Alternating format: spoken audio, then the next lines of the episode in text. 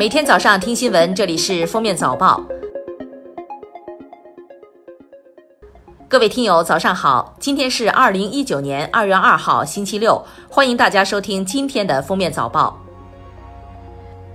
记者从中国气象局获悉，春节假期期间，全国天气形势较为平稳，出现大范围寒潮、雨雪冰冻天气的可能性较小。未来十天，南方地区多阴雨天气，其余地区降水偏少。中东部大部地区气温将较常年同期略偏高。二月六日之前，影响我国的冷空气势力较弱；七日后，北方冷空气势力增强。二零一八年全国居民睡觉休息用时九小时十九分钟，比二零零八年增加十七分钟；陪伴照顾家人的时间为五十三分钟，比二零零八年增加三十分钟。其中，女性做家务时间为两小时六分钟，比男性多一小时二十一分钟。这个时间差距比二零零八年缩小了二十九分钟。二月一号上午，温州市中级人民法院一审以故意杀人罪、强奸罪、抢劫罪判决顺风车司机钟元死刑，剥夺政治权利终身。二月一号上午，山东省聊城市中级人民法院公开宣判山东元大工贸有限公司于西明、于家乐、苏银霞、山东赛雅服饰有限公司张振勇、程笑、樊正安非法吸收公众存款罪，裁定驳回上诉，维持原判。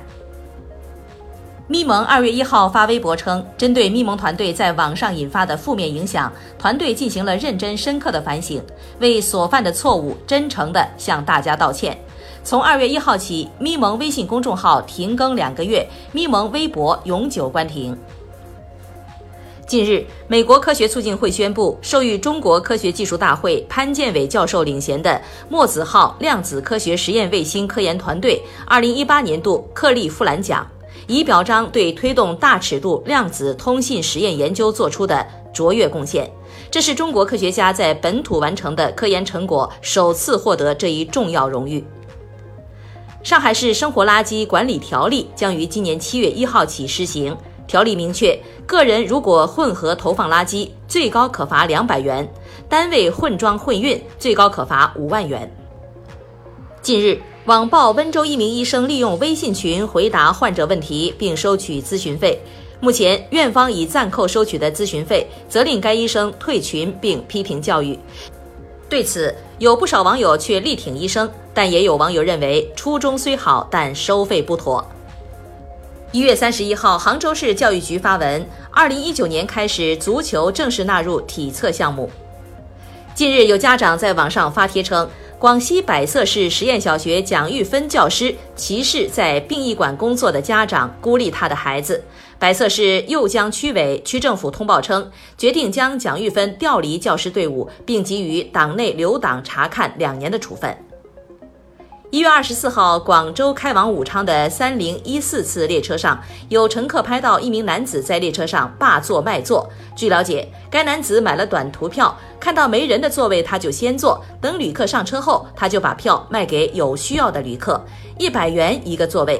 最终，男子因严重扰乱社会公共秩序，被处以行政拘留十日。